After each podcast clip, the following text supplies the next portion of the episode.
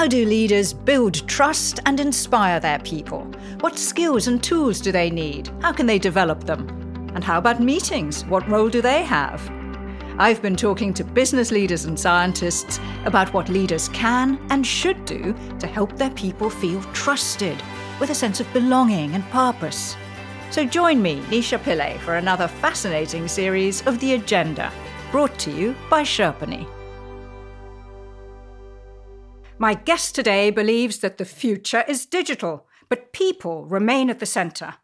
Alessandro Rimassa is a digital entrepreneur who's founded a leading Italian business school with a rather wonderful name, Talent Garden Innovation School. He's also set up an edtech and training platform, Radical HR, plus he's a prolific author. So what makes him tick? Let's find out. Alessandro, welcome to the agenda. Thank you very much for the invitation, Nisha. So let's just dive straight in then. I believe your mantra is the future is digital, but people remain at the center. What does that mean? It means that uh, in the past decade, we thought that digital transformation uh, was uh, all about technology. And at the end of the decade, uh, when uh, COVID 19 uh, came up, we thought that digital transformation was done. Then I saw a picture. It was a picture of uh, journalists from Hearst magazines, and they were leaving their building with big towers of PC, of computer in their hands. This is the picture of uh, digital transformation that didn't work. And what was the fact? What was the problem? That we thought that digital transformation was only technology. But at the end of the day, digital transformation is first of all a cultural transformation. And when we do a cultural transformation, we need to put people at the core. So the point uh, now is that if we want to realize a real digital transformation, we must listen to people, we must engage people, we must be driven by people, and then we can use technology to enhance and to help people to work better and to live better.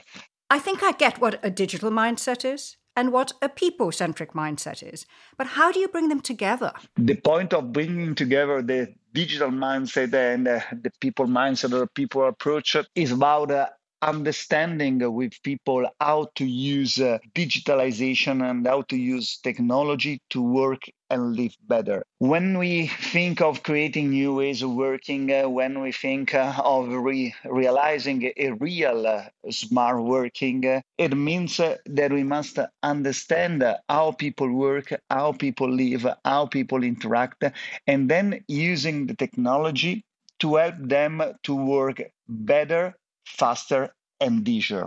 The goal at the end of the day is to help people to work better, to be more productive, to use less time, and to have uh, better results in their uh, works, in their jobs. We can't just implement technology and hope that people can use uh, these technologies. So, what's at stake here then, Alessandro? If businesses don't do this, if they neglect to do this, neglect their people effectively? I'm talking especially of uh, uh, the Italian and South European situation. Uh, what we do, we do services and we do high values product. And when you do services and high values products you need people. You need the abilities of people. You need to take care of people and to help them to work better and to create better services and better products. If uh, you want to try to digitalize something and to do digital transformation projects, uh, forgetting uh, to put people at the core of your processes, it happens that digital transformation doesn't happen. You have a, a technology implementation that is nothing about digital transformation. It's just having technologies, but then with no one able to use uh, at its best uh, those technologies. I was looking through some of your blogs, Alessandro, and one particularly caught my eye. Now, they're written in Italian, so I'm not sure I've got the translation right. but I think the title said that many successful companies, currently successful, will have to close in the not so distant future if they don't sort out their people issues because they're going to walk out the door. Did I get the gist of that right?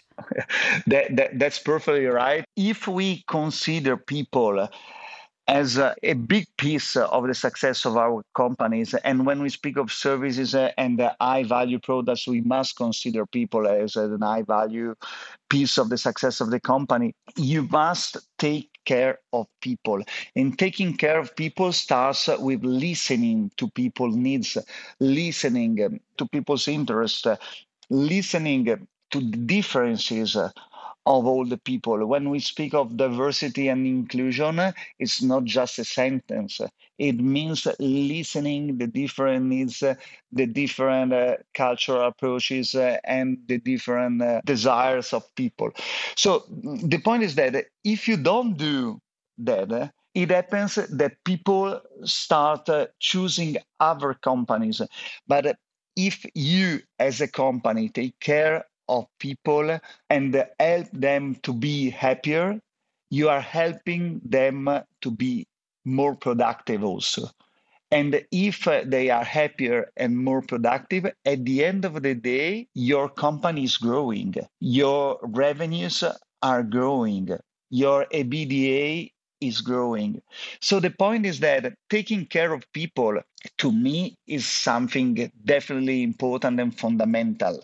Indeed, you've been banging your drum about this now for seven, eight years, as you said, but it's hugely pressing issue right now because we're in the grip of a talent war, and companies in so many different areas are finding it hard to recruit and to fill vacancies. So make it concrete for us, Alessandro. When you're talking to entrepreneurs and business leaders who are saying, yeah, okay, but, you know, what do they actually need to change once they've done the listening? They need to change uh, their approach uh, and they need to understand that people is a real resource of the companies. They must understand that the business results are linked to people. It's not just, uh, I mean, that business results uh, come up by themselves especially when we speak of high value products and services. And they need to change their mindset. Is it easy? The, the answer is no. But at the end of the day, it is not a total change of the world. It's a, a fast growing change with people at the core. And that's the big challenge of the decade we are living. The paradox of this decade eh, is that probably the unemployment rate will grow but at the same time, the difficulties of companies to attract and to retain talents will grow. Uh, in the last two decades, we thought that uh, unemployment uh, was something totally connected to digitalization, to technology, to artificial intelligence. Now we are discovering that two different facts are existing at the same time, and we as business leaders must face with uh, the retention and the attraction of talents. That's our big challenge. And it sounds to me like you're saying that successful organizations that look after their talent, look after their people, do so in every sense, including health and well being, right? So, my question to you is this How do you measure the health of a company culture? Uh, what's the point of company culture? Uh, we grew with uh, companies uh, regulated by procedures or processes, uh, bureaucracy, internal politics, and things like that. And I don't want to say that something wrong or something that we must forget. But the point is that right now we must be faster in the continuous changes of companies. I mean, digital transformation, the fourth industrial revolution, COVID 19, uh, the globalization, uh, getting us to face uh, with a continuous change. And to continuously change our companies, we must be fast. And being faster is something that uh, is not connected with uh, rigid procedures and bureaucracy. So the, the point is that we need company culture based on values, based on purpose, based on engagement, based on empowerment, to help people to take decisions in a fast way. And so that's the first point. The second one is the well-being, especially the corporate well-being. So taking care of people and helping them to be happy. So what it means uh, taking care of the well-being of people. It means uh, listening uh, to the different needs of people and transforming the company in a partner of people, not just uh, seeing the company as uh, your employer, but seeing the company as a partner of people in their daily needs. I mean, taking care of the well being we go and create a life balance. I couldn't help notice you mentioned bureaucracy two or three times when talking about company culture. And that brought to mind the question of meetings. Is there a relationship, do you think, between meetings and how organizations run them, how frequently, how long they are, to what purpose, and the well being, the culture of the company? We are having too many meetings, too long meetings, and meetings with too many people. Uh, when we started with COVID 19, so uh, having uh, people uh, connected uh, on- online, we started with the idea that, ah, okay, I can invite also Nisha in this meeting because maybe she can be interested. Maybe she can be interesting. But Nisha is a podcaster uh, and the meeting uh, is on the business strategy. Why inviting Nisha? And that's the point, but it's easy. It's just uh, adding one people. You need uh, three seconds to invite one people more in a meeting. And uh, at the end, you think that it's better because everyone is informed. And then please look at the meetings in the companies right now. It's like 20 people in the same company, in the same meeting, with camera off, with audio off. The point is that if you have more than five people in a meeting, you are doing something wrong. It's about redesigning our organization's work and it can start with the meetings. I always suggest to people to understand the cost of a meeting. When you have 20 people in a meeting of two hours, you have an entire week of a person, 40 hours.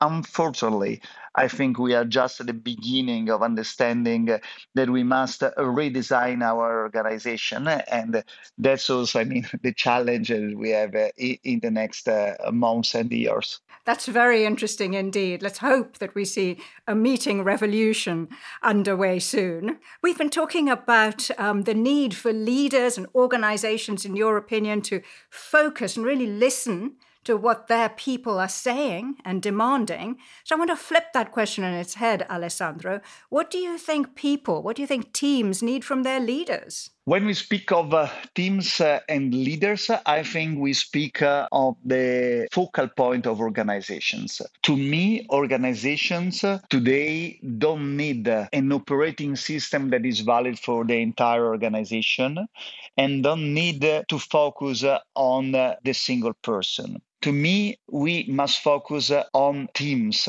Teams are the core of, of organizations. So when we speak of teams, we speak of something like a small company.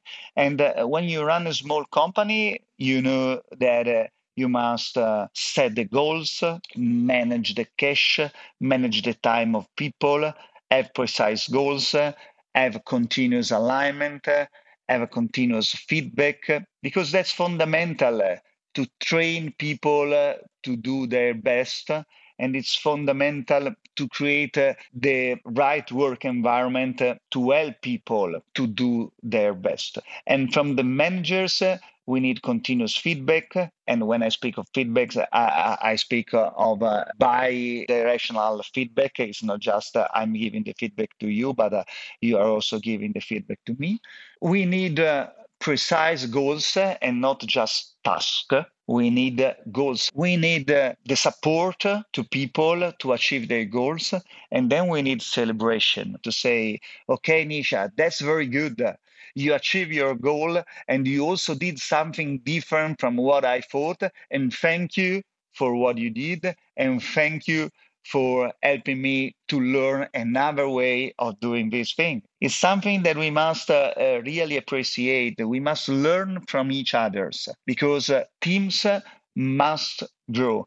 We're living at the moment through hugely uncertain times. There's a possible recession out there on the radar. You can almost feel the anxiety. What do you think is the role of organizations in a time like this in managing these feelings and in managing their, their businesses and their teams? To say the truth, I, I, I don't know what's next. But the point is that uh, organizations, uh, managers, uh, companies uh, must deal with it and must deal with uh, the anxiety and the fears of people. It means that mental well being must be at the core of what we do for people and what we do with people. It means that uh, speaking of mental health, uh, it's not anymore something that must be uh, done out uh, of the company and uh, something that can't be transparent uh, in the relation among people and between people and companies. I'm speaking of things that are at the core of the transformation of companies, are at the core of the new role of the companies and are at the core of the ability of companies to build relations uh, with their people. And so again to attract and retain uh, the best talents that then can help companies to grow. Alessandro, as our conversation comes slowly to a close, I'm going to ask you a question, which is a leap of imagination, really. You have achieved a huge amount in, in your career. You've set up various companies, including a digital business school, published many books, become a thought influencer. What would you say, going back in time, if you were to bump into your 25 year old self? Mm, if I could speak to uh, the Alessandro of uh, 21 years uh, ago, I would say to Alessandro, enjoy what you are doing, enjoy what you will do, and uh, don't be concentrated on career, on money, or something like that, but uh, be concentrated on your happiness because through your happiness, you will be able to do great things. If you are happy of what you are doing, uh, if you have the right passion, uh, if uh, you are enjoying the path, not just being concentrated on the results, but enjoying the path. If you enjoy what you're doing, at the end of the day, things are not easy, but then things happen and you achieve uh, big successes. I like the sound of that. So I'm going to put a final question to you, Alessandro, and that is what is your most remarkable memory, your most memorable memory, if you like, connected to leading people? I must go back to three years ago. And uh, I was uh, observing uh, five, six people that uh, I hired, that uh, I helped to grow and uh, I was uh, seeing them not anymore uh, like my employees uh, or like young people that started uh, uh, a big project with me, but I was looking at them as managers, as leaders, as people able to help other people to grow. And that's totally remarkable. And that was the moment in which I understood that, okay, my job here is done was the next challenge for me. Of course, you lived it yourself, didn't you, Alessandro? Why should I be surprised to hear that? It's such a pleasure having you on the agenda. Thank you so much for joining us. Thank you, Nisha, and it was a, a big, big pleasure. Thank you very much.